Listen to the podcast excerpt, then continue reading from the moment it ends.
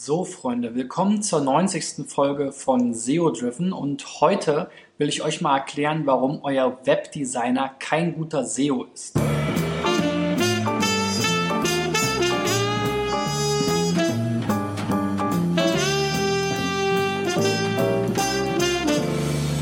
Ja, hier bei uns in der SEO-Agentur Digital Effects sprechen wir ja mit einer ganzen Reihe von Leuten und haben immer wieder Anfragen von Kunden und ähm, oftmals ähm, hören wir, ja, SEO hat bisher mein Webdesigner gemacht. Und äh, das ist natürlich äh, für mich erstmal äh, ziemlich grausam, weil ähm, ich natürlich dann weiß, was auf uns zukommt. Denn ähm, man darf eines nicht äh, vergessen, Webdesign und SEO sind zwei völlig verschiedene Paar Schuhe. Und äh, selbst wenn natürlich der eine oder andere Webdesigner auch SEO anbietet, ähm, ist das nicht unbedingt äh, das SEO, was es heute braucht, um am Ende auch erfolgreich zu ranken, wie wir immer so schön sagen. Aber nochmal einen Schritt zurück. Was ist SEO denn eigentlich? Also letzten Endes besteht SEO natürlich aus mehreren Bestandteilen. Erstmal das technische Fundament. Da kann sicherlich der Webdesigner oder die Webagentur, die die Website baut, einiges zu beitragen und auch einiges kaputt machen.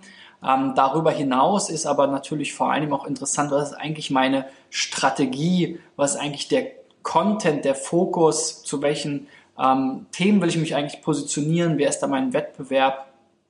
Also sozusagen das inhaltliche Fundament und äh, da, ähm, äh, ja, da hapert es dann natürlich schon, weil so ein Webdesigner natürlich letzten Endes äh, keine SEO-Strategie macht und äh, keine Keyword-Recherche, ähm, kein Content erstellt. Und erst recht nicht, wenn wir dann so zur dritten großen äh, Säule kommen, für Backlinks sorgen wird. Ähm, es gibt dann noch so einen vierten Teil, der jetzt immer mehr einfließt und das die ganze Nutzererfahrung auf der Seite. Da kann sicherlich auch wieder der Webdesigner ähm, helfen, wenn es eben darum geht, die Leute auf der Seite gut navigieren zu lassen, ähm, Bounce Rates zu optimieren und so weiter. Aber letzten Endes, ähm, wie ihr euch jetzt sozusagen schon vorstellen könnt, ist, ist SEO eben viel mehr als das, was äh, Webdesigner in der Regel anbieten können.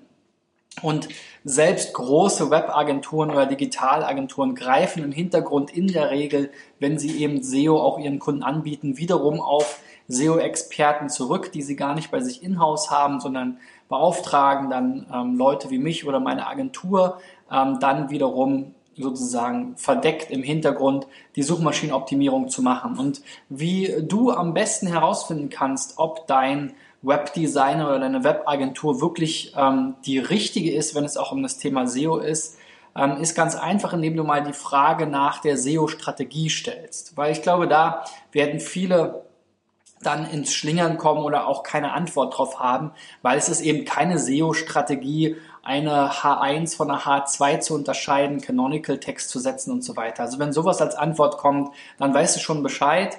Ähm, da geht es darum, irgendwelche Plugins zu installieren oder irgendwelche HTML-Standards einzuhalten.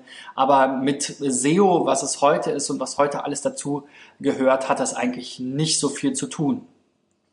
Ja, ich bin gespannt auf deine Erfahrungen, ob du vielleicht auch schon mal in diese Falle getappt bist, denn ähm, das ist sicherlich ein sehr häufiger Fall.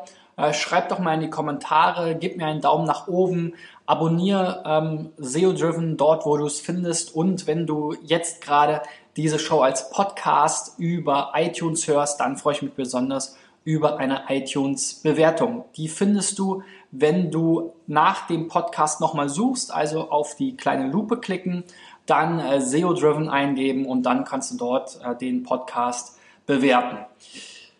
Morgen geht's äh, weiter mit äh, Mythen zum Thema Agenturen, also bleibt dran. Bis dahin, ciao, ciao, euer Christian.